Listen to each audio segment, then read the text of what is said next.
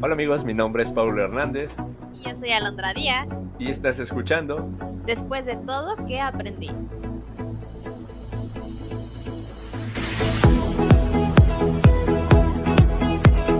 De nueva cuenta amigos, bienvenidos a otro capítulo de este podcast después de todo que aprendí. El día de hoy, ya pasados varios días después de nuestra última grabación, de verdad una disculpa por estar un poco abandonando este canal, pero por cuestiones personales no podía estar al 100% aquí y estaba un poco tensionado, así que lo menos que quiero es transmitirles esa parte de la atención a sus oídos y que sea una experiencia realmente placentera. Además de que pues estamos renovando un poco el contenido, espero que sea de su agrado.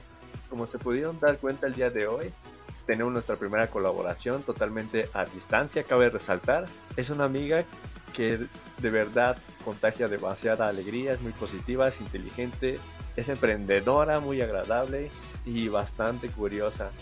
Bienvenida a Londra, siéntete libre de expresar y decir todo lo que tú quieras. Es un gusto tenerte aquí como parte en este momento para el equipo y te agradezco que puedas compartirnos un poco de tu tiempo en estos días que parece bastante escaso para todos. No, al contrario, Pablo, gracias a ti por hacerme la invitación. Yo estoy muy contenta, es un honor para mí estar participando aquí contigo, el que me hayas invitado y pues que de cierta manera hemos hemos batallado para ponernos de acuerdo, pero al fin, este, como dices, con todas nuestras ocupaciones, hemos logrado hacer un tiempo pues para para transmitir este nuestro mensaje a la gente, para darles un poco de entretenimiento y por qué no de aprendizaje. Sí, de verdad, la gente que nos está escuchando sabrá que es hacer una entrevista totalmente a distancia es bastante complicado, sobre todo para nosotros que no somos expertos en la tecnología, así que bueno, esperamos que disfruten esta parte, que lo hacemos con todo el cariño y el agrado de compartirles experiencias. Les platico un poco acerca de ella. Ella ha participado en bastantes becas en las que tuve la oportunidad de compartir. Una, la primera fue en el 2018, fue una beca a Francia, la segunda el 2019 a Irlanda y pues a partir de ahí ella se ha estado cultivando en cuanto a lo académico, ha participado en bastantes eventos, entonces pues es una persona bastante interesante por conocer, espero les agrade. Alondra, para que te conozcan un poco mejor nuestros escuchas, háblanos un poco de tu experiencia personal en la que te ayudó el participar en tantas becas. Pues fíjate que los beneficios han sido múltiples. Creo que entre ellos fue el mejoramiento de del idioma, tanto del francés o del inglés, porque una pues fue en Francia que requería el nivel de francés y en Irlanda era el inglés. Entonces, el estar en contacto con ellos creo que sí aumentó el nivel de dominio que tenía de ambos idiomas y también el regresar con un panorama totalmente distinto, más abierto, más amplio, con mayores conocimientos, no tanto, digamos, para la rama profesional, sino personalmente creo que también fueron experiencias en las que crecí, porque fueron los primeros viajes que hice eh, sin el seno familiar, era nada más yo con compañeros y en algunos yo no conocía a la mayoría, hasta en ese momento nos empezamos a conocer, entonces era un poquito de miedo, también el vivir sola en un país en el que todo es distinto como la moneda, el lenguaje, tus actividades, tu rutina, todo iba a cambiar. También es de, de, tener miedo, el no saber si te puede pasar algo allá. Entonces creo que fueron muchas cosas que te hacen crecer como persona, tan solo el responsabilizarte de algo económico, el llevar las cuentas, el administrar el dinero, en pagar lo que tengas que pagar, en hacer tus deberes, que eran cosas que al, antes de irme yo no estaba tan acostumbrada y que también a veces es necesario experimentar la libertad, pero que también esa libertad conlleva una responsabilidad que nada más era hacer las cosas por hacer y que todo aquello que íbamos representando, porque ya en ese país ya no era yo a Londres, sino la mexicana, cambian mucho ya no, ya no eres un ser individual, sino que vas representando un país porque en el seno donde te, o el lugar donde te estás desenvolviendo, tú llevas un rol, un papel, el cual debes cumplir. Entonces, de cierta manera te identificaban por tu nacionalidad. Yo espero haber hecho un buen trabajo, creo que dejamos una muy buena marca ¿no? como mexicanos. Quedaron súper impresionados de, lo que hacíamos, de cómo lo hacíamos entonces eso yo creo que abre las puertas a más personas para que puedan ir y vivir la experiencia. Entonces creo que esos beneficios hasta la fecha siguen estando porque cambiaron mi forma de ser, la mejoraron. Creo que me van a seguir acompañando el resto de mi vida. Oye, es bastante interesante esa parte que mencionas, el cómo pues te haces ya más independiente, ¿no? Sabemos que actualmente los jóvenes les cuesta mucho esa parte de ser independientes, agarrar madurez. Entonces, pues sí, sí se, se ve en ti un grado de madurez para ser más independiente, tener tus propias decisiones. Y pues de verdad te agradezco que nos compartas esto. Ahora para ti, Alondra, un poco más en tono de amigos y cuates. ¿Cuál es la importancia de aprender un segundo idioma? ¿Qué es lo que te da, o qué es lo que tú divisas para motivar a las demás personas y decirles, oye, tienes que aprender un segundo idioma? Pues creo que ahorita en la actualidad, en el mundo tan globalizado en el que vivimos, donde la información llega de todos lados y en el cual tenemos este acceso a, a diferente de diferentes países creo que uno es por mantenerte informado, en otras es la comunicación, ahorita con un mensaje puedes conectarte o comunicarte con una persona que está del otro lado del mundo, que habla un idioma totalmente diferente. Y más el idioma hablando, eh, por ejemplo, del inglés, es un idioma que tiende a ser más universal, que muchos países adoptan como una segunda lengua para poder comunicarse precisamente con personas que hablan una lengua totalmente diferente, por ejemplo, que hablen chino, que hablen árabe, que hablen este, francés, que hablen portugués. Muchos de ellos no usan su idioma principal o el materno para comunicarse con otras personas, sino una segunda lengua que es el inglés, que es el que pues a nosotros también desde la educación básica ya como que se ya tiene años está integrándose precisamente para esto, el segundo porque también te, hable, te abre muchas puertas laboralmente hablando. Eh, en segunda oportunidades como la que yo tuve la fortuna de vivir, porque también, o sea, era un requisito dominar un segundo idioma y si tú quieres aplicar y apenas este, vas a interesarte por aprenderlo, pues será un poquito difícil porque las convocatorias usualmente tienen cierto, cierta fecha de inicio y de término. Entonces tú ya tienes que estar preparado con el idioma casi casi nada más para entregar papeles. Entonces hablando de oportunidades laboralmente, para vivir experiencias, para comunicarte con las personas ahorita en la actualidad, para tener más acceso a información. Creo que son las principales que, que yo encuentro.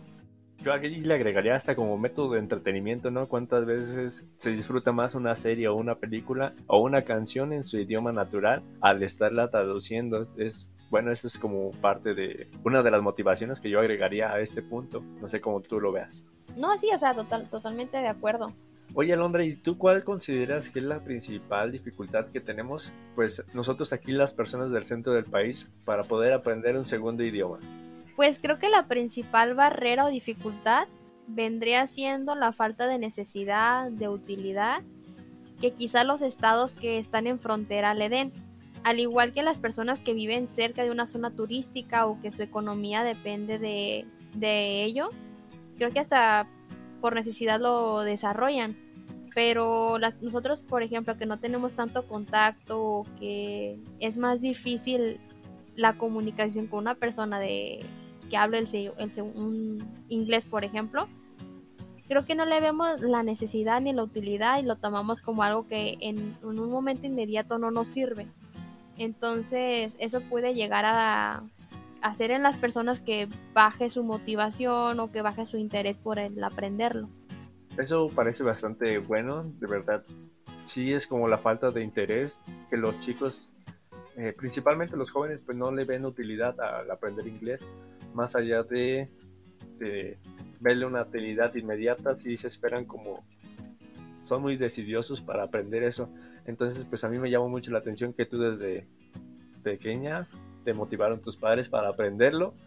Sí está muy bien que los chicos que nos están escuchando tengan esa motivación porque, bueno, aprender un segundo o un tercer idioma también como es en tu caso, eh, sirve de herramienta para cumplir metas, objetivos, sueños.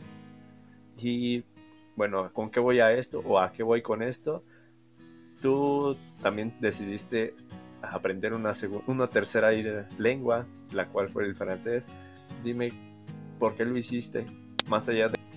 No, pues creo que la principal razón fue la beca, porque de hecho yo, déjate cuento la anécdota, yo no quería aprender francés, en mi mente estaba aprender italiano, que era un idioma que a mí me llamaba más.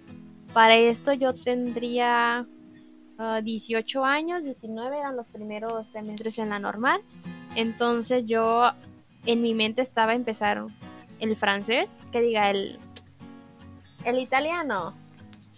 Pero la maestra de movilidad encargada del área pues nos dijo que cada año había una beca para irse a Francia, nos contó cómo estaba la situación, los beneficios. Entonces, pues digamos que ella fue una motivación muy grande que yo tuve y que varios de mis compañeros tuvimos porque fue la que nos dio la información y dijimos, ok, yo decidí que por pues por utilidad o por el beneficio que iba a tener, en ese momento me servía más el aprender el francés que el italiano, porque el italiano sí iba a ser algo que a mí me iba a llenar o gustar de manera personal, pero más allá no iba a tener como un fin o algún objetivo pues tan grande como el que iba a ser una beca a Francia. Entonces decidí dejar un poquito de lado el italiano y tomar clases de francés, al igual de que unos compañeros fuimos a una escuela de idiomas y preguntamos si había un grupo para nosotros. Entonces, realmente fue lo que me motivó fue meramente la beca, no fue alguna otra razón. Ya estando ahí, claro, me gustan los idiomas, me gusta aprenderlos y el francés tiene muchas cosas bonitas que con el tiempo pues vas descubriendo y te vas enamorando de cada idioma que vas aprendiendo, de cada cultura que vas descubriendo. Entonces, pues fue así como llegué a aprender francés, pero no, la motivación principal no nació en mí, sino que fue una motivación externa. De acuerdo, entonces está más y claro amigos que seguir tus sueños siempre tiene que tener un objetivo o un fin en específico para poderse motivar un poco más allá, porque si alguien tiene como la ilusión solamente de aprender a patinar, por ejemplo, o, o hablar cierto idioma, pero no le ve una funcionalidad, pues yo creo que por esa misma razón nos estamos o se están desmotivando bastante temprano los chicos cuando nos están inscribiendo a aprender alguna segunda o tercer idioma. Bien, Alondra, pues vamos a ponerte a prueba ahorita.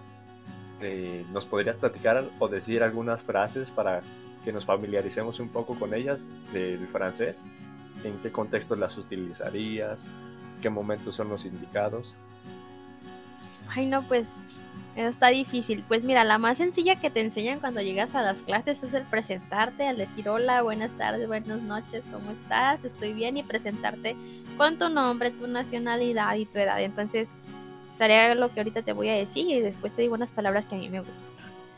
Este, pues empiezas diciendo bonjour, que es como un buenos días, un saludo. Bonjour, je m'appelle Alondra, j'ai 23 ans mexicana, que es como digo mi nombre, me llamo Alondra, tengo 23 años y soy mexicana. Después ya en una conversación quizás con otra persona se dicen, hay, algo muy curioso que dicen Saba, Saba, Saba, que es como el, como un tipo saludo de, como un ¿cómo estás? y te contestas como que bien y, se contestan y, pero es, es la misma palabra, entonces a veces a mí me costaba dificultar como saber cuándo dejar de decir Saba, Saba, Saba. Nada más son tres, pero en cierto momento como que yo mejor respondía Saba bien y ya me decían Saba. Y ya con eso ya cambiaba de tema porque si no, como que se me hacía raro terminar. Para mí no era tan natural terminar una conversación así con... No sé, no, no tenía lógica en mi cabeza. Pero para ellos sí. Entonces yo les cambiaba, les preguntaba, ¿qué es que chife? Como, ¿qué estás haciendo o qué haces? Y ya seguíamos nuestra conversación y pues, ¿qué otras palabras? Pues, no sé, más bien tú dime qué quieres que te diga. Hay palabras que me gustan mucho. La palabra Julie se me hace muy bonita y vaya, su significado significa pues bonito o algo lindo. Entonces me gusta la palabra Julie. no sé, hay muchas palabras muy bellas. Enchanté. También cuando te presentas y es como el nice to meet you en inglés, dicen enchanté, como encantado, como encantado de conocerte. Ah, enchanté. Y también les puedes preguntar su nombre, como je m'appelle Alondra, eh, como tu tapel. Y ya la persona te va a decir su nombre, o tu aquelage, como cuántos años tienes. Son preguntas para preguntar la hora, qué lo retil. Y pues Anímense, anímense, son muy bonitos. Ok, es bastante interesante todo lo que nos has comentado en cuanto a las frases del francés, cómo utilizarlas, el contexto. Ahora, Londra, eh, algo más importante o más interesante para nuestra audiencia, cuéntanos. Obviamente los franceses tienen un prototipo de cómo somos nosotros, ¿verdad? Pero eh, rara vez nosotros nos preguntamos cómo es que nosotros identificamos a la cultura francesa. Cuéntame un poco acerca de tu experiencia con ellos, desde tu experiencia o tu perspectiva. ¿Cómo son? pues la verdad es que muchos estereotipos sí se cumplen, ¿eh? No todos, pero varios. ¿Sí se bañan? Pues no sé, no es como que los vigilara, pero no huelen muy bien, mm, realmente. Entonces yo no sé si se bañen o no, si les falte por ahí algún producto de higiene personal, pero realmente al menos los jóvenes con los que compartí clase, porque tampoco es que voy a generalizar a todos, sí tenían olores muy fuertes. Y por cultura pues se comenta o se dice que sí no son tan asiduos a bañarse, no lo hacen de manera habitual o como nosotros que lo hacemos diariamente, o al menos eso intentamos allá sí está un poquito más escaso ese tema, pero aparte de eso, sí son personas muy serias, hablan muy bajito, de hecho nos llegaron a decir que hablábamos muy fuerte y que hablábamos mucho, pues ya se han de imaginar, éramos ocho mexicanas hablando, discutiendo, gritándonos por la casa donde vivíamos, que esto, que el otro, y como era una residencia de jóvenes donde vivían pues más personas, más chicos estudiantes, sí llegaron a ir a, los cuartos de las chicas a tocarles y decir que bajaran la voz o que no estuvieran gritando porque al día siguiente tenían que trabajar o al día siguiente tenían que estudiar y pues que era, era mucho ruido en los restaurantes donde estábamos, la gente a veces sí volteaba a vernos porque hablábamos muy fuerte. Una vez a mí me tocó en el tren de regreso de unas vacaciones que, que tuvimos cuando iba de regreso a, la ciudad donde yo vivía. Y sí, no, sí tuvo razón, o sea, hablamos durante cinco horas porque las chicas y yo este, nos reunimos para regresarnos, pero no nos habíamos visto en todas las vacaciones, entonces teníamos muchas cosas que platicarnos de lo que vivimos, de lo que vimos, de los lugares que visitamos, entonces teníamos mucho material para platicar. Entonces había una francesa, yo creo que era francesa, supuse, estaba atrás de del asiento trasero. Entonces, ya casi al llegar, faltando unos 40 minutos, sí nos pidió de favor que si nos podíamos callar porque llevábamos todas las cinco horas hablando y que ya le dolía bastante la cabeza. Entonces, digamos que sí son, tienden a hablar en un tono muy suave, muy bajito, no son tan gritones como nosotros. Tampoco son tan expresivos, son más bien fríos, no son tan cálidos como tenemos la característica quizás los latinoamericanos. ¿Qué otra cosa? pues no es que anden con el baguete debajo del hombro, pero sí es un, sí comen mucho, muchas harinas, muchos panes, también el vino, o sea, el vino es barato, y también en las comidas pues se acostumbra el, el servirte tu copita de vino. ¿Qué otra cosa? Es como el estereotipo que dije, no, pues sí son. El queso, también comen mucho queso. A mí, a mí no me gusta el queso, yo o sea, de hecho ahí son quesos muy fuertes y creo que, bueno, los especialistas y a los que les gusta el queso quizás han de decir que eso es algo muy bueno, que es un queso riquísimo, pero a mí de verdad ni el olor me llama ni el sabor, entonces eso ni lo probé. También tiene una gastronomía muy, eh, quizá no tan variada, pero sí muy rica y deliciosa y más en postres, en pastelitos y demás, había infinidad. Entonces, creo que varios estereotipos que tenemos de ellos sí se cumplen pero otros no, claro, si había personas que al inicio se mostraban un poco pues más frías o serias, pero con el tiempo como que también ellos van acercándose a ti y aún y a pesar de cómo de cómo se puede pensar que son, son personas muy pues no sé cómo decirlo, te hace sentir cómoda, te hace sentir, son muy acogedoras, son muy te hace sentir como en casa. O sea, aunque no sean tan cálidos y tan, y tan apapachadores como nosotros, sí son personas que de cierta manera te hacen sentir perteneciente, que te incluyen, que, que te hacen que te sientas bien. Y ellos entienden cuando eres extranjero, que a veces no hablas como nosotros al principio, pues nos daba miedo que la pronunciación, que no hablábamos bien, que no nos fueran a entender. Hay muchos que sí hacían el intento por entendernos, pero la gente mayor era la que era como, si no hablas francés bien no te entiendo, o sea, no, no se esforzaban. pero era la gente mayor. La gente más joven sí como que nos entendió un poquito más o quizás era más empática y buscaba o intentaba descifrar lo que les decíamos y comunicarse y así estábamos. Pero las personas mayores o adultas sí era un poquito más difícil, como que estaban un poquito más cerrados en ese aspecto, es de como o hablas bien francés o no te entiendo y no me estás hablando. Pero de cierta manera fue una experiencia muy muy buena, eso nos hizo al tener que ponernos como súper al 100 en el francés y, y estar como súper atentas en aprender más y en esforzarnos en hacerlo mejor, porque son demandantes. Pero este fue una gran, grandísima experiencia. Y es una, es una cultura bastante rica en muchos aspectos, en el arte, en gastronomía, en su lengua, en literatura, etc. Sí, yo también comparto esa parte de que son bastante rígidos en algunas cuestiones. Eh, me pasó la misma situación que, que a ti en el tren, varias veces hasta el, los mismos guardias de ahí nos iban a callar al grupo de amigos y a mí porque teníamos que un reverendo escándalo y ya todos estaban fatigados y no sé qué. Pero bueno, esa es como nuestra cultura, es parte de nuestro día a día, el ser más alegres. Y yo creo que por eso también llamamos mucho la atención cuando estamos fuera. También otra de las cosas que se me hizo bastante, bastante curiosas fue los horarios laborales que tienen allá.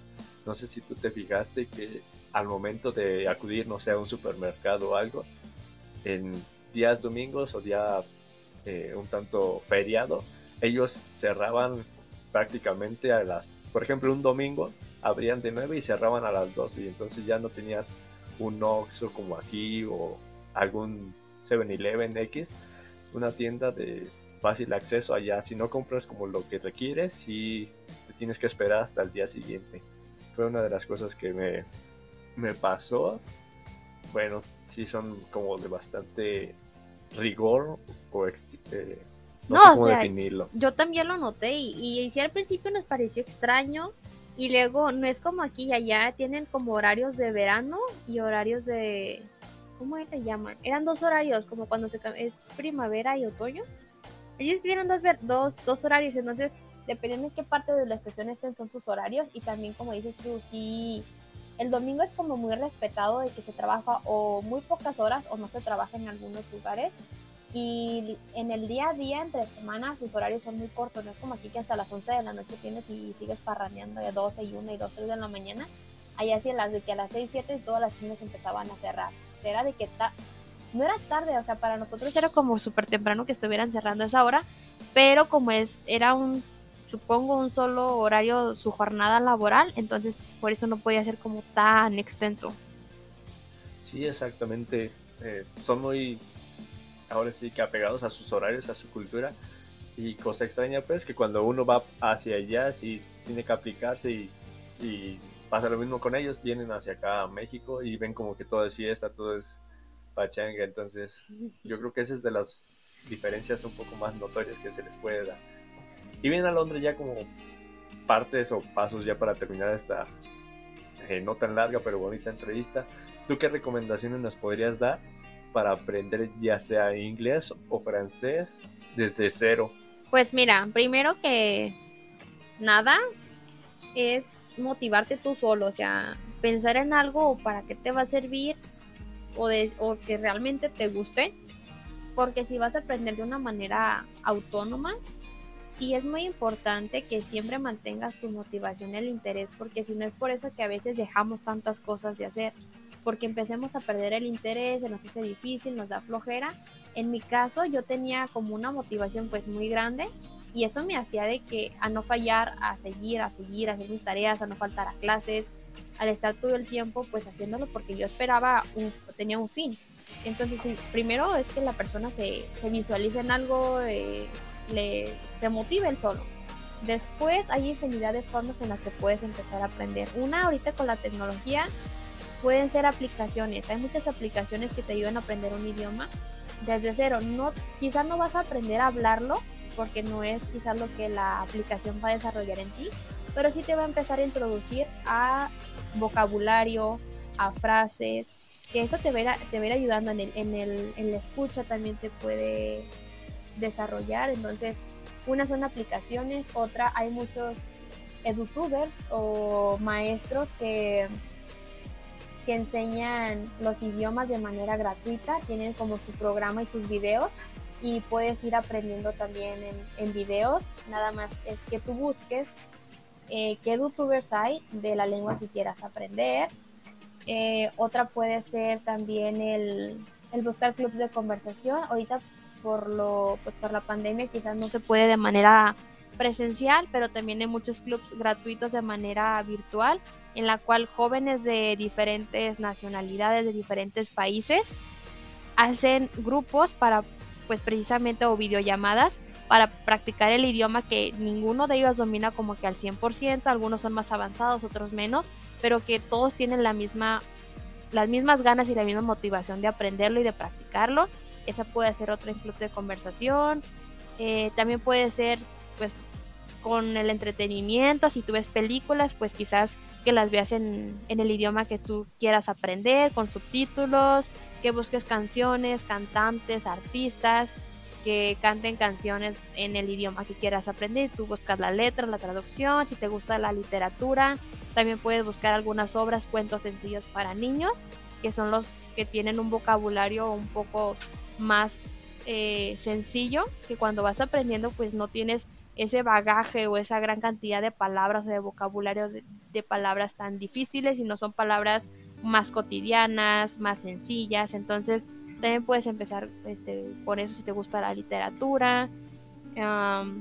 puedes seguir a los a los youtubers o personas del medio en redes sociales que también ponen que memes, que videos cortos explicando, videos de risa y como están en, en, el, en el otro idioma, pues entre entretenimiento y diversión también vas aprendiendo. Entonces también puede ser una, forma y ya si tienes la posibilidad económica, pues sí recomendaría que busques alguna, alguna escuela de, de idiomas que te apoye, que te brinde todos esos otros tips o recomendaciones que te di, te pueden servir como un complemento a lo que tú aprendas en tu clase de un maestro directamente pues ya capacitado que, que te da pues tu clase a tu nivel, a tu ritmo, ya de manera más personalizada. Y si no, pues todas, todas esas otras te pueden ayudar de mientras a irte sumergiendo en la cultura, a irte sumergiendo o empapando de cómo son las palabras, un poquito de gramática, de vocabulario, y pues son las recomendaciones que yo podría darles. Muchas gracias, sí, creo que son bastantes y muy útiles todas, cada una de tus recomendaciones. La verdad, estoy muy agradecido para toda esta información que nos has detallado. Y bien, ya para parte del cierre, ¿qué es lo que sigue para Alondra? ¿Qué planes a futuro que estés o tengas por realizar? ¿Tengas algo en mente? Platícanos, cuéntanos un poco acerca de ti. Pues ahorita en mente tengo el acabar mi diplomado. Estoy en un diplomado los sábados de psicología positiva en el aula. Eh, también hace poquito, hace unos días, se presentó un libro en el que fui coautora, que estamos esperando su impresión para tener un ejemplar en mis manos. También estoy esperando que quizás baje un poquito lo de la pandemia porque yo ya me metí a plataforma, yo ya sigo EduTuber, yo esos, esos consejos ya los seguí, pero sí siento que me falta una guía más personalizada a, lo que a mí me falta aprender de francés, porque si bien ya tengo cierto nivel, sí me gustaría aumentarlo y a tener un nivel más avanzado y después quizás estudiar algún otro idioma. En mi mente no quito el, italiano, entonces quizás en un futuro, no sé en cuántos años, si en uno, dos o tres o pronto, me anime a, a estudiar de manera formal el italiano. Qué padre que seas tan movida, tan así, tan espontánea también. Te lo reconozco de verdad. Pues nada chicos, hasta aquí el día de hoy, la, la breve pero muy entretenida entrevista que tuvimos hacia nuestra invitada. Espero por favor y si les gustó el capítulo compártanlo con sus amigos, denle seguir. Pues también compartan en sus historias, se los agradeceríamos bastante. Yo en lo personal, ya que sí se está viendo un crecimiento importante en este canal y pues al ver la respuesta de ustedes buscaría traer temas como este de más interés. De verdad Alondra, un fuerte agradecimiento, un abrazo a la distancia Espero que no sea la, que sea la primera y la última vez, sino que nos estés ayudando a colaboraciones un poco más adelante. veo que tienes bastantes temas de los cuales hablar, entonces por ahí estaríamos en contacto. Claro, Pablo, no, ya sabes que yo estoy a tu disposición cuando necesites. Yo estoy feliz, muy contenta de poder compartir la poca experiencia que tengo, los pocos conocimientos que poseo. Y si a alguna persona le pueden servir y los puede tomar, pues qué mejor. Porque lo mejor del conocimiento no es poseerlo, sino compartirlo. Bien chicos, entonces hasta aquí el capítulo de hoy. Les agradecería sus comentarios, qué les ha parecido el capítulo y pues compártanlo, compártanlo. Sé que soy muy reiterativo con esto, pero si no lo hago de esta manera, pues el canal no, no crecería a manera como estamos haciendo. Entonces, pues nada chicos, un, un abrazo a la distancia, espero que todos se encuentren bien y hayan disfrutado este capítulo de después de todo lo que aprendí. Hasta la próxima. Bye.